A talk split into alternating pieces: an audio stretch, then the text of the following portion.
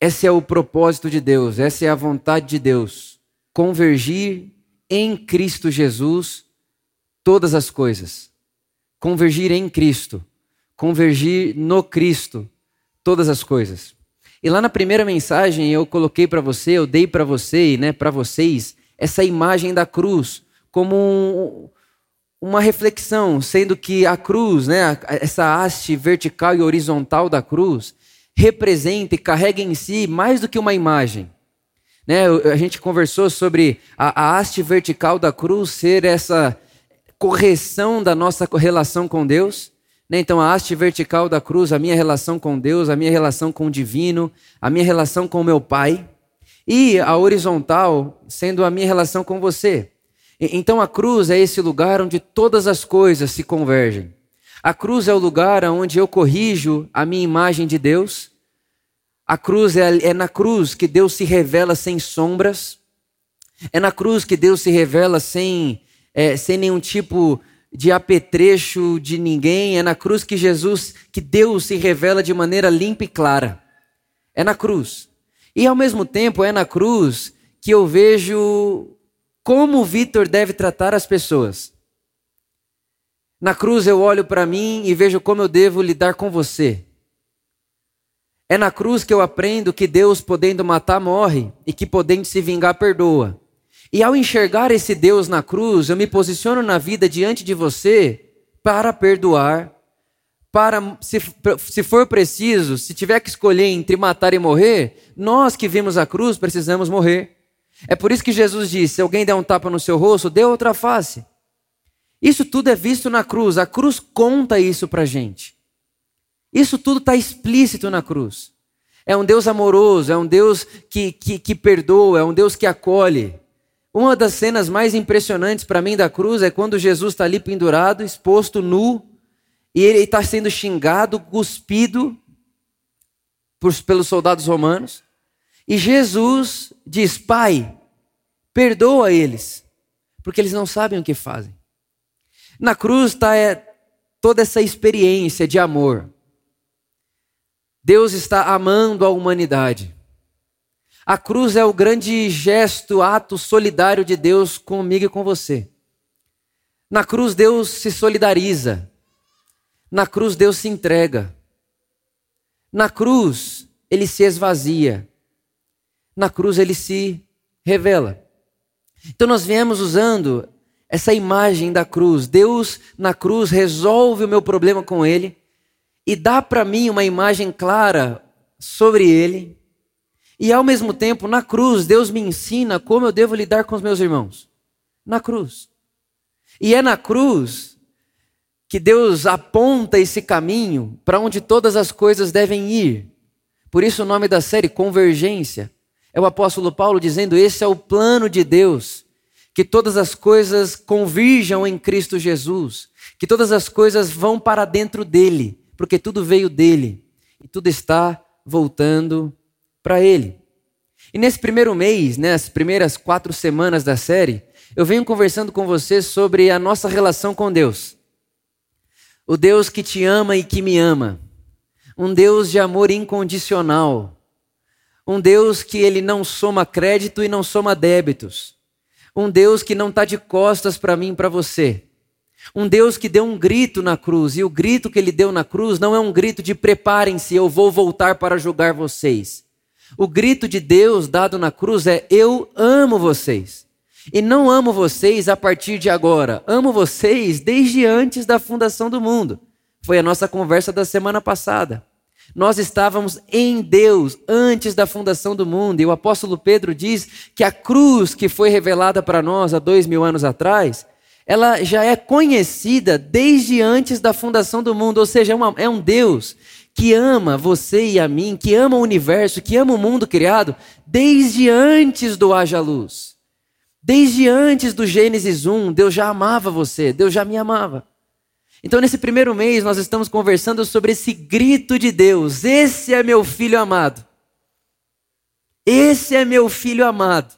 Ele olha para mim, ele olha para você, sabe meu nome, sabe o seu nome, e diz: Esse é meu filho e essa é minha filha amada. Eu o amo, eu a amo. Sou um de... e, e, amo tanto, e, e, e tenho tanto amor, que me prendo numa cruz, que me entrego a uma cruz. Foi Jesus quem disse: Ninguém vai pôr a mão em mim, eu me entrego. Ninguém foi até o céu pegar Deus, ele quem veio. E veio por quê, irmãos? Por amor. Ele nos ama. Absurdamente, ele nos ama. E isso é o que mais o que mais o que mais verdadeiro existe ou pode ser dito sobre mim, sobre você. Nós somos radicalmente amados e amadas por Deus. E Jesus provou dessa experiência. Mateus capítulo 3, eu quero ler com você.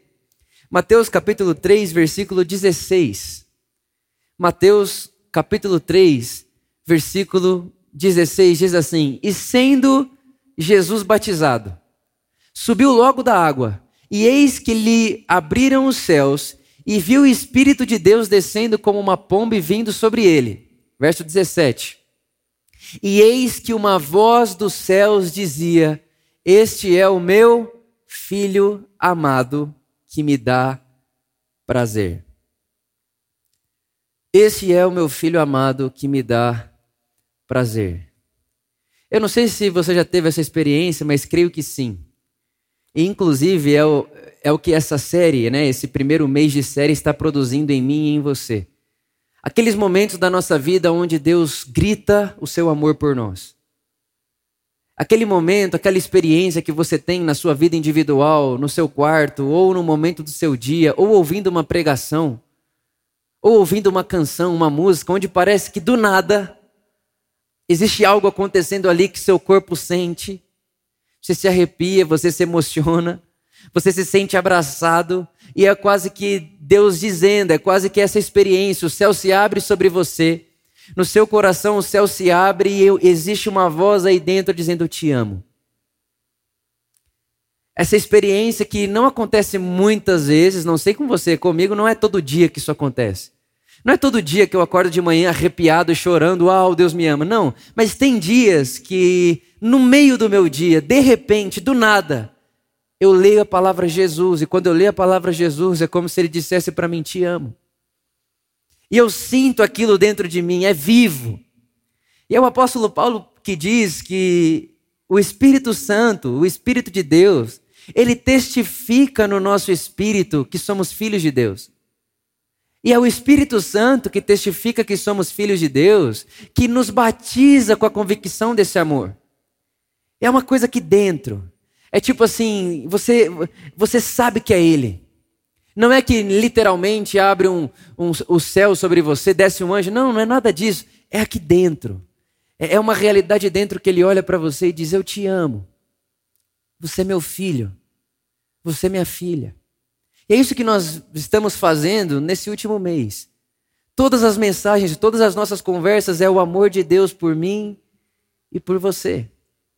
E a verdade é que quando Deus ele dá esse grito de amor e quando ele nos lembra desse amor, quando ele nos lembra, quando ele traz à nossa memória esse amor incondicional, profundo, que ele tem por mim e por você, eu penso que ele está querendo dizer algumas coisas para a gente na entrelinha desse amor. Algumas coisas. Deus está querendo dizer algumas coisas para a gente. Quando ele abre os céus e diz para mim e para você: Você é meu filho amado, você é minha filha amada.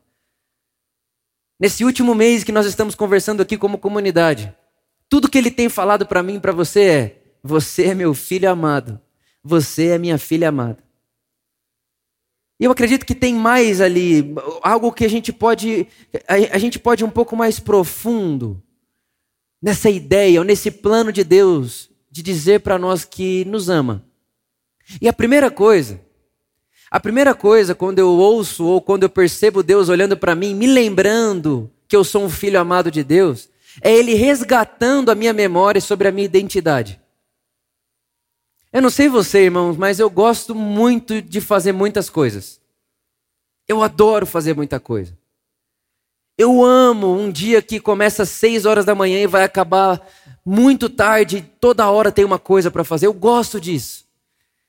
Esse senso de produtividade é muito legal, é muito bom, é muito bacana, é para mim faz bem.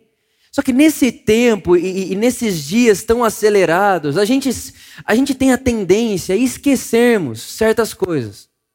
A gente vai deixando de lado, vai caindo no esquecimento, e aí eu acredito que a hora que Deus vem e diz: Vitor, eu preciso te lembrar uma coisa. Você não é o que você está fazendo. As, as, coisas que você está fazendo não te, não, te habilitam mais ou deixam de te habilitar. É Deus me lembrando, Vitor, aquilo que você está fazendo precisa ser fruto daquilo que eu sei que você é. Você é um filho amado de Deus. É sua identidade. Não há nada mais verdadeiro sobre mim, sobre você, irmão irmã, do que nós somos filhos e filhas amados de Deus. E é muito interessante que filiação, ser filho, ser filha, é, é, é, independe do que nós tenhamos feito ou deixado de fazer. Por exemplo, esse texto que nós acabamos de ler em Mateus capítulo 3, Jesus não tinha curado nenhum enfermo ainda. Jesus não tinha pregado nenhum sermão ainda. Jesus não tinha iniciado a sua performance ministerial. Jesus não tinha nem chamado um discípulo ainda. Ou seja, Jesus não tinha feito nada extraordinário. Jesus não tinha feito nada é, é, daquilo que nós chamaríamos de boas obras. Ele tinha vivido uma vida ordinária, dos zero aos 30 anos de idade. E com 30 anos de idade, quando ele vai se batizar, o céu se abre, o Espírito de Deus vem sobre ele e o Pai grita do céu: Meu filho amado. E não é só meu filho amado, mas é meu filho amado que me dá alegria. Mas espera aí, Deus, ele não fez nada ainda. Ele nem curou, ele nem libertou ninguém, ele não pregou, ele ainda não fez o sermão da montanha, ele ainda não curou o leproso, ele ainda não ressuscitou Lázaro, ele ainda não anunciou o reino de Deus, ele ainda não chamou os doze discípulos, ele não fez nada. E Deus está dizendo: Mas é meu filho, e por ser meu filho, na essência do meu filho já está a minha alegria. Me dá alegria Irmão, você, é, é, é, eu não sei se você acha isso uma loucura, mas você consegue imaginar Deus te olhar e sorrir?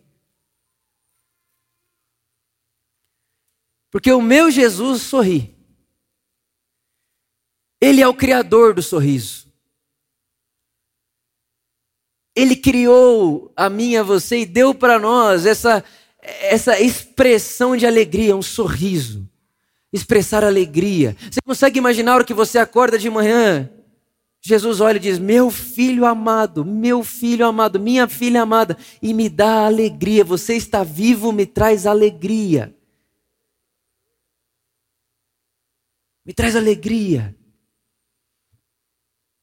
Sabe, já aproveitando esse, essa fala para dar um aviso para você, agora em dezembro, nós vamos fazer a apresentação de crianças aqui. E vai ser muito interessante porque nós não vamos apresentar as crianças para Deus. Não precisa apresentar para Deus.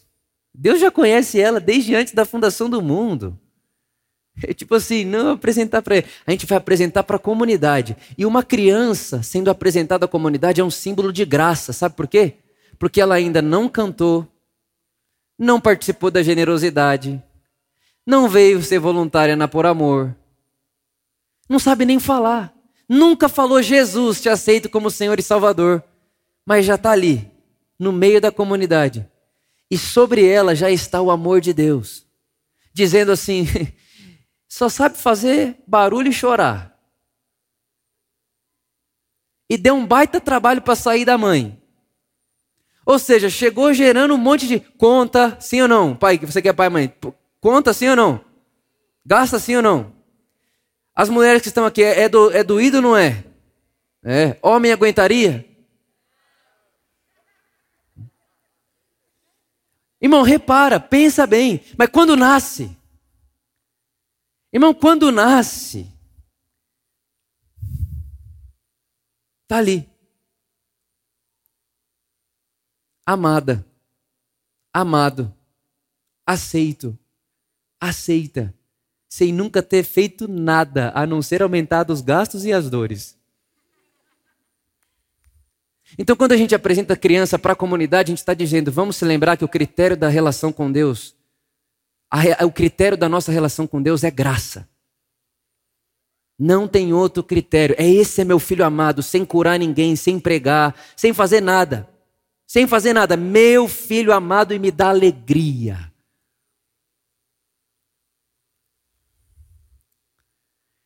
Esses dias atrás, uma pessoa perguntou para mim, Vitor,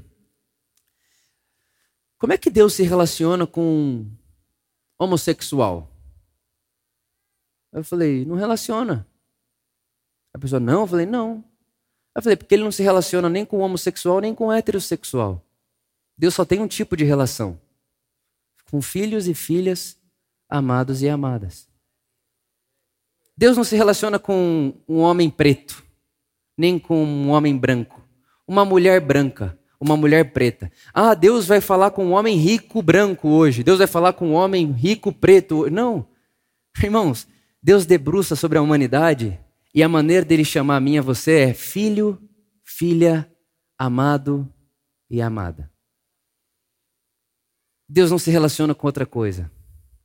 Ele não sabe se relacionar de outro jeito. É por isso que o apóstolo Paulo vai dizer para nós: em Cristo, quando tudo converge em Cristo, em Cristo Jesus, não há distinção entre homem e mulher, entre grego e judeu, entre escravo e senhor de escravo, entre livre e entre prisioneiro, entre pobre e entre rico, entre preto e entre branco, porque em Cristo ele é tudo e ele está em todos. E o Cristo é o amado de Deus de eternidade em eternidade. E se Cristo, que é o amado de Deus de eternidade em eternidade, é hoje minha identidade, porque já não vivo eu, agora é Cristo que vive em mim, então na vida, Todos os dias da minha vida eu posso acordar e respirar com a certeza, tendo feito ou não tendo feito, tendo acertado ou tendo errado. Eu sou um filho, uma filha amado e amada de Deus, e Deus sorri para mim quando eu acordo e ele vê, ele olha para mim e ele sente alegria. Eu estou em Cristo Jesus. E aí o seu coração vai querer te condenar, mas você está em Cristo e em Cristo Jesus já não há mais condenação. Não há mais. Acredito eu que quando Deus grita o seu amor por mim, por você, Ele está dizendo isso: você é meu filho. Vitor, lembra disso, não perde isso de vista. Vitor, você não é o pastor da Por Amor. Vitor, você não é o esposo da Luísa. Vitor, não trate a Luísa como a esposa do Vitor. A Luísa é minha filha amada. Você é meu filho amado. Vitor, não trate os funcionários da Por Amor como funcionário da Por Amor. Eles são meus filhos amados. Vitor, não trate seu vizinho como só um vizinho que te perturba. Não, é meu filho amado. Irmão, repara, tudo vai se corrigindo quando eu entendo que, peraí, eu sou, você é, nós somos filhos e filhas amados e amadas de Deus. Tudo vai se alinhando, tudo vai indo para o mesmo lugar, tudo vai se curando. As relações vão se curando. As, a, as relações que nós temos com a gente, eu comigo mesmo, vou me curando. Porque o dia que o Vitor tenta não aceitar o Vitor, eu digo: peraí, o Cristo vive em mim. Quando Deus brada e grita seu amor por nós, como Ele tem feito com a gente aqui no último mês, gritado em alto e bom som: Eu amo vocês, eu amo o mundo, eu amo tudo que foi criado. Ele está querendo lembrar a gente da nossa identidade. Irmão, você não é aquilo que você está. Guarda isso no seu coração e não esquece nunca mais. Você não é aquilo que você está. Você pode estar. Você pode estar. E na vida, muitos momentos da vida nós estamos. Tem momento que nós estamos atribulados, sim ou não? Tem momentos que nós estamos desanimados, sim ou não? Sim. Tem momentos que nós estamos entristecidos, sim ou não? Mas não é porque eu estou triste que eu sou triste. Não é porque eu estou desanimado que eu sou desanimado. E aí tô, as pessoas elas estão desanimadas e elas ficam pegando aquela identidade para elas. Ah, eu sou desanimado. Ah, eu sou triste. Tem momentos que nós estamos raivosos, sim ou não? Furiosos, sim ou não? Aí a pessoa, não, eu sou assim mesmo. Ah, eu nasci com raiva, eu sou assim mesmo, eu vou aceitar que eu sou assim mesmo, eu fico com raiva mesmo, eu sou pavio curto mesmo. Quem é que nunca falou isso na vida? Ou quem nunca ouviu alguém falar isso na vida? Não, eu sou pavio curto. Não, irmão, você não é. Você pode estar com raiva em um momento, estar furioso em um momento, mas aquilo que você está não é o que você é, você é um filho amado, uma filha amada de Deus, e o Cristo vive em você, e o Cristo está formando em você um caráter como o dele, e o Cristo está acendendo luz dentro de mim, dentro de você, e de graça em graça está nos transformando, porque naquele dia, sabe lá que dia é esse? Nós seremos exatamente como ele é. Não sou aquilo que eu estou. Quando Deus grita o seu amor por nós, Ele está dizendo: lembre-se sua identidade. Você é meu filho, minha filha amada e amada. E isso não pode ser conquistado, tem que ser de graça, é só por graça, é só de graça. Sempre de graça. Primeira coisa, lembre-se de quem você é. Você é amado de Deus. Amada de Deus. Deus não se relaciona com você no momento da vida que você está alguma coisa. Ah, eu estou, eu estou furioso, então Deus me relaciona comigo como alguém furioso. Não. Eu estou e Deus, me, Deus se relaciona comigo no momento da, não. Ele se relaciona comigo com você sempre. Sempre se debruçando no nosso universo dizendo: "Meu filho, minha filha. Meu filho, minha filha." A segunda coisa, quando esse grito chega diante dos nossos ouvidos, no nosso coração, é o critério da nossa relação. O critério da nossa relação é sempre de graça. Eu não sei você, mas nessas últimas semanas, né? Essas últimas três semanas, toda vez que eu parava para pensar e refletir na mensagem que eu, que eu conversaria com vocês no domingo, eu pensava, meu Deus, como tudo é graça. Como tudo é graça. Tudo é graça. Nada é mérito. Não há meritocracia na relação que temos com Deus. E, irmão, quanto mais rápido a gente aceita isso, melhor. E Jesus tentou deixar claro isso para a gente de várias maneiras e com várias parábolas. E uma delas, uma das parábolas que eu acho mais sensacionais, é a parábola do Senhor que ele contrata funcionários e ele contrata um funcionário de manhã, então ele contrata um funcionário sete da manhã, contrata outro dez da manhã, contrata outro meio-dia, contrata outro duas da tarde e contrata outro cinco da tarde. Só que ele contrata o outro cinco da tarde e o expediente acaba às seis. Então pensa nisso, o Senhor, ele precisa de funcionários e ele sai contratando. Sete da manhã, dez da manhã, meio-dia, duas da tarde, cinco da tarde. Só que o expediente acaba às seis. E enquanto esse senhor vai contratando as pessoas, ele vai negociando com elas. Ó, oh, vou te pagar um denário por isso. Ó, oh, vou te pagar um denário por isso. Ele negocia com todo mundo. Aí chega no fim do dia. Os funcionários vão até a sala do senhor, do dono da, da fazenda ali, para receber o seu pagamento. E quando eles né, vão receber o seu pagamento, a primeira pessoa a receber é a que chegou mais tarde. A primeira pessoa que pega o salário é a que chegou por último, a que chegou 5 da tarde, ou seja, trabalhou uma hora. E quando ele vai receber, ele recebe um denário. Aí você imagina a cabeça do que começou às 7 da manhã. Ele pensa o seguinte: bom, se esse cara que acabou de chegar ganhou um denário, com certeza ele vai aumentar o meu. Com certeza eu vou ganhar mais. Com certeza ele vai me dar no mínimo dois, três, quatro denários, cinco denários. Ele não vai me pagar um denário, sendo que ele pagou um denário para o cara que trabalhou uma hora. Estou aqui desde manhã. E para surpresa dele, a hora que chega a vez dele, o que acontece? Ele ganha um denário. E ele fica furioso, irmãos. Ele fica furioso e fala: Como assim você me deu um denário? Aí o senhor, mas a gente não combinou? A gente não deixou isso combinado? Não era isso que você queria? Era. É, mas aí você pega e dá um denário para o cara que chegou cinco da tarde? Aí o senhor da, da fazenda fala assim: por que, que você se incomoda com a minha bondade? Te incomoda o fato de eu ser generoso e bondoso? Sabe, irmãos, eu acredito que muita gente vai ficar assim diante de Deus. O dia que chegar lá na eternidade, sabe lá que lá é esse, né? Sabe lá onde é esse lá. Mas o dia que chegar lá, aí você olhar lá e falar, aquela pessoa está aqui? E olha que pretensão, você deveria olhar para você e falar: se eu tô,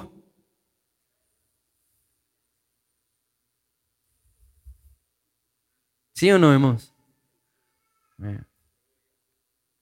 Ao invés de chegar lá e falar, ufa, se eu tô aqui, o mundo tá aqui. Não, a gente chega lá e já começa. Quê?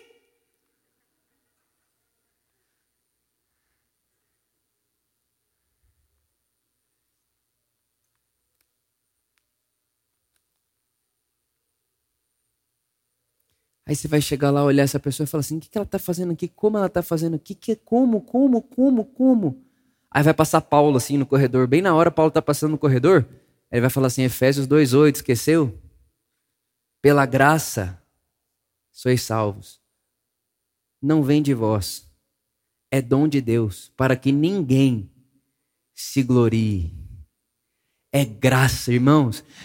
Um segundo aprendizado, um segundo motivo de quando Deus grita o seu amor por nós, é para que nos lembremos de que sempre é pela graça. Graça. Graça. Um favor dado de graça, um favor dado pela graça. Deus é gracioso. E Ele ama dar presentes.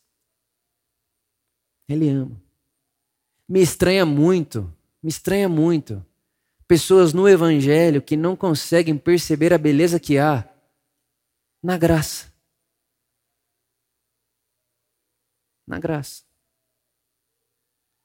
E ficam vivendo e tentando viver com Deus o tempo inteiro na base da recompensa. E aí depois vai se encontrar com Deus e vai acontecer o que aconteceu com esse funcionário. Deus, mas você deu um denário para aquele cara que chegou por último, aquele cara quase que não entra. E Deus olha e fala: então, mas é porque você quis combinar valor comigo. Quem não combina valor comigo prova de generosidade. Irmão, para experimentar a generosidade de Deus é preciso chegar diante dele sabendo da graça, porque senão a gente entra dentro da presença, nele, com ele, passa a andar com ele, nesse senso de combinado. Deus, eu faço para você, você faz isso por mim. É, fica uma coisa idolátrica, pesada, e que vai te frustrar, irmão. Já estou te avisando, te frustra. Toda pessoa que vive com Deus na base da meritocracia, na base da recompensa, é frustrada. Frustra muito. Se machuca depois. E pessoa machucada com Deus machuca a gente vo em volta dela. Então, por favor, baixa a guarda da meritocracia. Baixa a guarda da meritocracia e abre os braços para a graça de Deus. Abra os braços para a graça generosa de Deus. E a terceira coisa, e agora eu já faço uma introdução para a segunda parte da nossa conversa nessa série. A terceira coisa que acontece, quando Deus grita, quando Ele abre os céus e grita o seu amor por nós, e diz para mim, para vocês, vocês são meus filhos e minhas filhas amados e amadas, aconteceu com Jesus também, no Monte Getsemane. Não sei se você lembra disso, mas está lá Jesus, e a Bíblia diz que está Jesus, Pedro, Tiago e João. E aparece ali na cena dois, o, o profeta Elias e Moisés. Então presta atenção. Jesus, Moisés e Elias. Pedro, Tiago e João olhando aquilo. De repente, vem uma voz do céu de novo. Esse é o meu filho amado que me dá alegria. Só que dessa vez, o pai continua. Ele não termina, esse é meu filho amado que me dá alegria. Ele diz: Esse é meu filho amado que me dá alegria a ele ouvir. Presta atenção, a ele ouvir. O que, que Deus está dizendo? Quando ele falar, ele está revelando quem eu sou. Ouçam ele. Ele é a revelação de quem eu sou. Então, o que, que eu estou entendendo, irmãos? Quando Deus grita o seu amor por nós, quando ele diz, Vitor, você é meu filho amado, que me dá alegria, ele está dizendo para mim, e eu emprestei a minha reputação para você. As pessoas vão pensar coisas sobre mim ao andarem com você, Vitor. Quando você se posiciona na vida como quem sabe que é amado por Deus, e as pessoas à sua volta sabem disso, e elas conseguem provar disso em você, vou dizer, Vitor, elas vão ouvir você e a minha reputação está com você.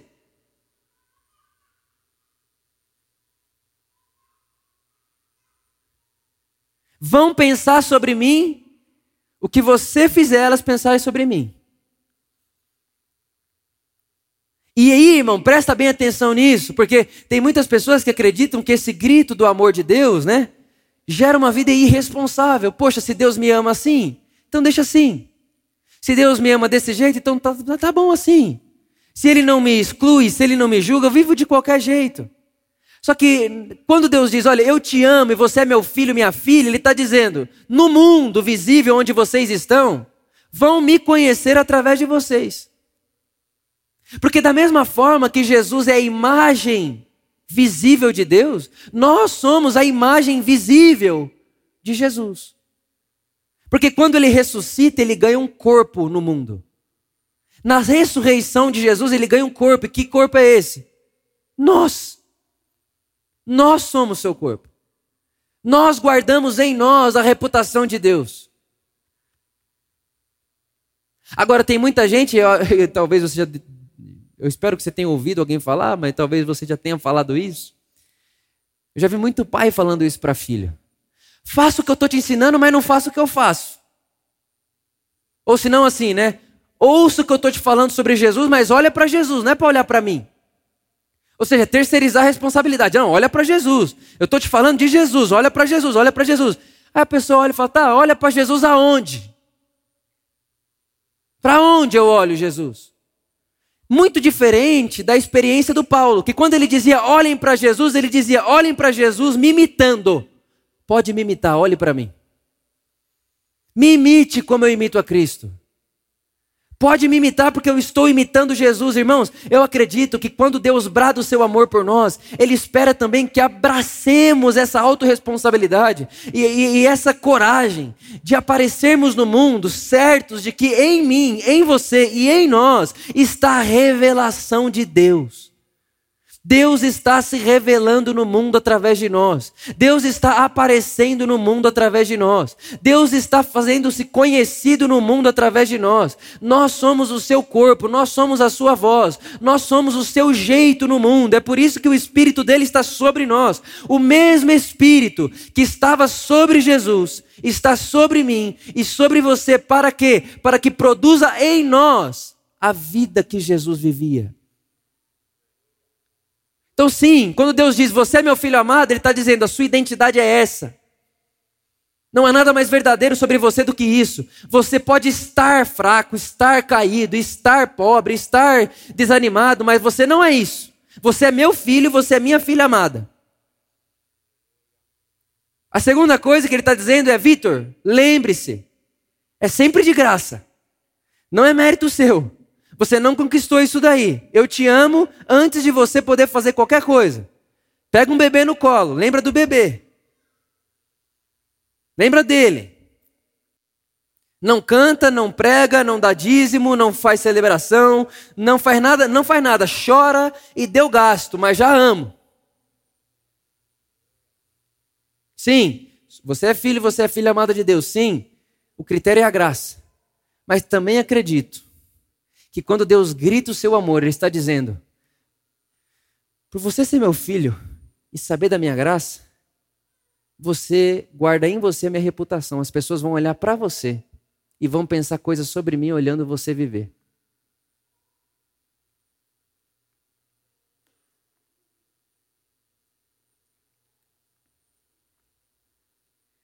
Sou amado, sou perdoado, Sou agraciado. Não há mais condenação para aqueles que estão em Cristo Jesus. Ninguém pode me condenar de nada. Se eu fizer ou não fizer, ninguém pode me condenar. Mas não é por isso que deixarei a reputação de Deus jogada ao vento. Eu me importo sobre o que pensam sobre Ele. Eu me importo sobre o que estão falando dele. Por isso me dá ranço quando eu vejo alguém pensando que Deus é mal, que Deus é punidor, que Deus é vingativo. Sabe por que, que as pessoas pensam isso? Porque um dia alguém apresentou esse Deus para elas, com a Bíblia na mão.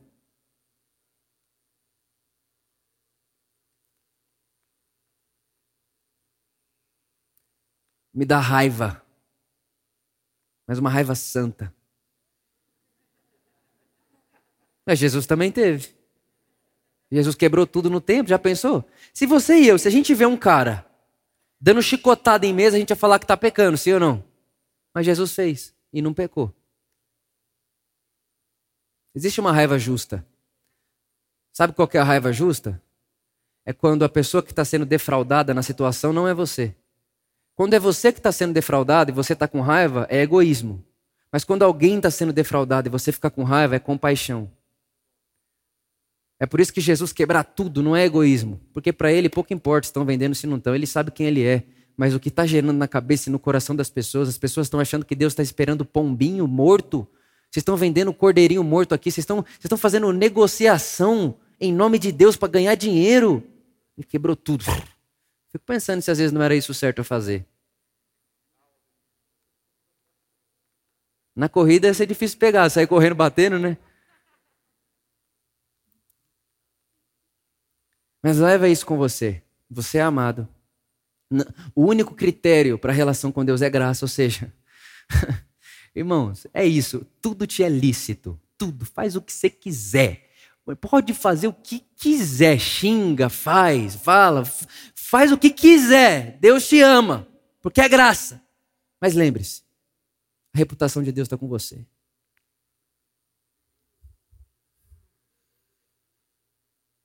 Nunca vou me esquecer esse dia. Eu não sei se eu estava acordado ou dormindo, mas eu tive um, um sonho, uma visão, um negócio. Eu via. Eu me lembro que na época eu trabalhava em São Bernardo e eu estava dentro do meu carro, dentro desse sonho, estava dentro do meu carro e do meu lado é, era eu estava dirigindo o carro e do meu lado tinha um outro Vitor. Só que esse outro Vitor não era matéria, assim. Ele era tipo uma energia colorida, muito colorida, muita cor. Então você imagina um outro Vitor todo colorido, assim. E eu sabia que aquele, que aquele outro Vitor não era o Vitor, era Jesus, era, um, era uma parábola. Deus estava me mostrando algo. E eu estava dirigindo, indo para o meu trabalho. Eu fazia estágio em engenharia em São Bernardo. Quando eu cheguei lá, foi muito interessante. Eu, eu, é como se eu estivesse vendo a cena agora. Eu abri a porta do carro para sair, só que ele não precisa abrir porta, ele só passou assim pelo carro. Passou assim pelo carro e tinha um corredor para chegar na porta da empresa, né, do estacionamento até a porta da empresa. Enquanto eu andava, enquanto eu andava, essa energia, essa cor que tinha ali, que dava para ver que era Vitor, e Deus falando para mim, isso sou eu, minha presença com você, ela ficava me rodeando assim. Só que ela me rodeava muito e ela deixando, ia deixando marcas em mim. Então eu, Vitor, também ia ficando colorido ao, quando o tempo ia passando. E a gente entrava na empresa. Quando entrava na empresa, eu me lembro até hoje, a primeira pessoa que eu cumprimentava era a Angélica. A primeira. Você é Angélica? Você riu, eu falei, uai. Eu já ia falar, opa, manto Deus, o que, que você quer falar para ela, né? Falei, Deus, vai com calma comigo, não sou tão pentecostal. Fala com o Tico tal. É, assim que, é eis que te digo tal, enfim. A hora que eu entrei na, na, na área ali da engenharia, eu fui cumprimentar a Angélica, a hora que eu cumprimentava ela, Jesus vinha e passava a mão nela. E nela também ficava uma espécie de cor. Dela eu ia para outra pessoa. Na época meu chefe Wilson. E eu dava a mão para ele. Quando eu dava a mão para ele, eu sempre eu dava a mão e dava uma, uma espécie de um abraço. Ele estava sentado. E a hora que eu abraçava ele aqui, o, o Espírito Santo, Jesus tocava ele e, ela, e ele também ficava com cor. E em todas as pessoas, com todas as pessoas, onde eu ia tocando, esse, essa, essa energia, essa cor ia ficando. Ia ficando, ia ficando. E depois daquele dia, irmão, nunca mais deixei de cumprimentar ninguém. Todo dia que eu chegava na empresa, podia ter chegado em cima da hora, eu ia cumprimentar todo mundo. Porque eu sabia que quando eu chego, eu não chego sozinho. Eu não chego sozinho. Jesus vem comigo. E a forma como eu me posiciono ali, a forma como eu interajo ali, está colocando para fora de mim a reputação de Deus. Então isso é coisa de crente sem vergonha. Ah, olha para Jesus, não olha para mim não. Vocês tudo membro da igreja de Corintos. Depois você lá em Corinto para você ver o que tinha lá. Só os caras que queriam falar assim: não, olha para Jesus, é a graça, eu faço o que eu quiser. Não. Eu faço o que eu quiser. Mas podendo fazer o que eu quero, eu escolho fazer o que edifica. Podendo fazer o que eu quero, eu escolho fazer o que leva a reputação de Deus para aquilo que ele de fato é. Podendo fazer o que eu quiser, eu escolho crer de que onde eu toco, onde eu vou, eu estou deixando a cor de Deus. Eu estou deixando experiências de Deus. Eu estou deixando o carinho de Deus com as pessoas. Eu estou deixando o jeito de Deus fazer as coisas com as pessoas. Então não me posicionarei no mundo de maneira irresponsável. Me posicionarei no mundo certo de que sou filho amado de Deus e ninguém pode mudar isso, porque o critério da relação com Deus é graça, mas podendo tudo, escolherei fazer somente aquilo que vai fazer bem para o nome de Deus. Então a minha oração, irmão, é a seguinte: Espírito de Jesus, que você se lembre de Jesus e de como ele vivia quando olhar o Vitor vivendo. E que as pessoas à minha volta possam experimentar de mim a bondade e um Deus que sabe amar. A experiência de Deus, irmãos, não é abstrata. Deus não está na estratosfera. Tipo, ah, busca Deus aonde? busca. Só busca. Não. Na ressurreição, Deus ganha um corpo. E o corpo somos nós. Na ressurreição, Deus ganha um corpo. E o corpo somos nós. E aqui já inicio a introdução nosso próximo, da nossa próxima fase de conversa. Nós somos a presença de Deus no mundo. Deus está no mundo através de nós.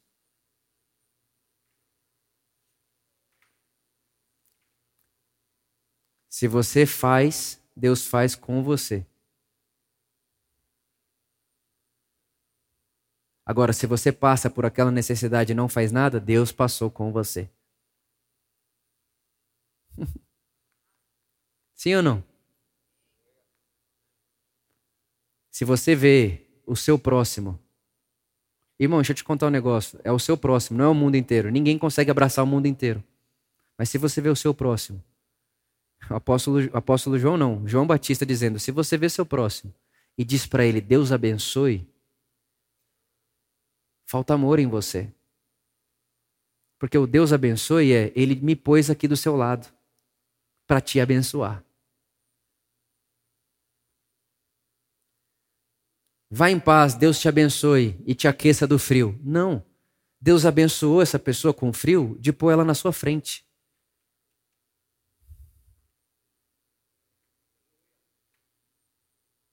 Aí quando você vai embora, fala, Deus abençoe aqueça você do frio, vai embora. Aí o cara fica assim, é, Deus não deve me amar, não. Ou ele nem Deus nem deve existir, mas Deus acabou de passar por ele, está ali com ele ainda sofrendo de frio, porque Deus também está no frio dele. E está dizendo assim: como crerão se não há quem fale, se não há quem mostre, se não há quem abrace, se não há quem dê, se não há quem compartilhe. Como crerão se o meu corpo exclui-se da tarefa de apresentar para o mundo quem eu sou e a minha reputação? Só que, irmãos, Deus é livre, porque se eu sou Deus, eu descia na hora. Irmão, se eu sou Deus eu vejo alguém falando assim, Deus mandou o coronavírus, eu aparecia num raio igual o Thor.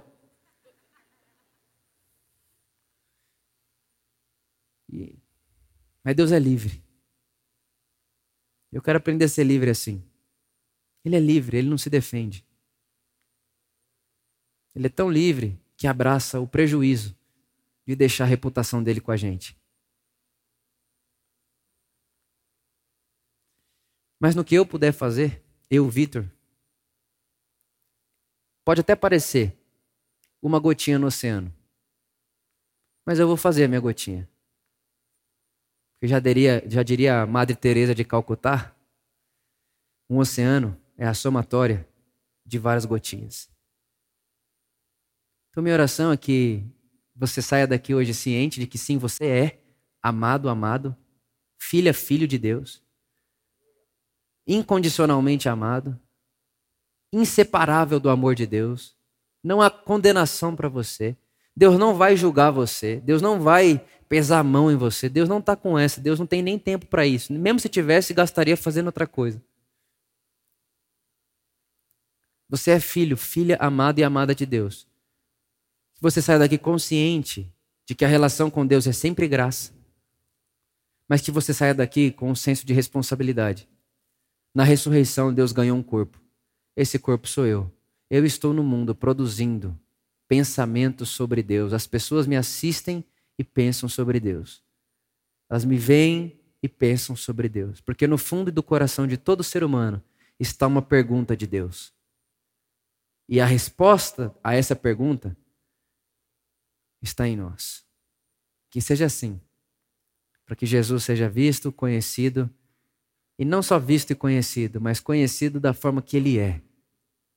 Um Deus que ama, que abraça, que perdoa, que é justo, que é muito justo, mas que é uma justiça não vingativa, é uma justiça sofredora, é uma justiça solidária. Não é uma justiça de olho por olho, dente por dente. É uma justiça de solidariedade, de entrega e de serviço. Que seja assim. Amém. Pai, muito obrigado, porque esse é o Evangelho, nos dá identidade, nos dá ciência de graça, nos dá essa convicção de que somos filhos e filhas amados e amadas de Deus aonde eu, como marido da Luísa, não posso olhar para ela, ah, minha esposa. Não, ela é uma filha amada de Deus que está casada comigo. Mas o que ela está não define quem ela é. Ela é muito mais do que aquilo que ela está, porque o dia que tudo passar, ela continuará sendo sua filha amada. Isso resolve as minhas relações pessoais e, ao mesmo tempo, resolve a minha autoimagem, a nossa autoimagem. Eu posso olhar para mim, certo de que eu sou um filho. Nós somos filhos e filhas amados e amadas de você, Pai. Nós somos seus filhos amados, nós somos suas filhas amadas. Obrigado. Obrigado. Mas eu também oro, Pai, para que inunde uma consciência nesse lugar, que venha sobre nós uma consciência autorresponsável de que nós estamos no mundo como o corpo de Deus no mundo. O corpo de Cristo no mundo. Nós somos a presença de Deus em movimento no mundo. Deus, você sempre quis um corpo. Desde o Êxodo, você chama Israel e diz: Eu quero que vocês sejam uma nação de reis e sacerdotes. Eu quero um corpo no mundo e eu quero que seja através de vocês. E hoje, através da sua igreja, que não está dividida por classe, raça, nação, mas é gente de todo jeito, é gente de todo tipo, é gente de toda classe, é gente de todo país, de toda origem, é gente de todo e qualquer tipo de diversidade. Pai, nós te agradecemos por fazermos parte e termos essa, consciência de que somos um corpo e seu corpo no mundo e carregamos em nós a sua reputação. Eu quero, Pai, me comprometer, nós queremos nós queremos nos comprometermos com a sua imagem, com o que pensam de você. Então, Pai, se preciso for deixar de fazer algo para que não pensem errado sobre você, farei. E se preciso for fazer algo para que pensem sobre você aquilo que você é, também farei. Porque o que tenho é seu e que sou está em você. Porque sem você, nada do que é seria somos seus para sempre. Amém. Se você pode, fique de pé no seu lugar. Vamos cantar para Jesus. Vamos cantar essa música. Essa música que, para mim, é uma das músicas mais brilhantes que nós temos no nosso, no nosso mundo, no nosso momento de vida. Sobre esse amor de Deus, esse amor corajoso de Deus, esse ousado amor de Deus que fez o que fez por mim e por você. E que enquanto eu e você, enquanto nós cantamos isso como comunidade, que venha sobre nós um batismo de coragem e autorresponsabilidade. Amém.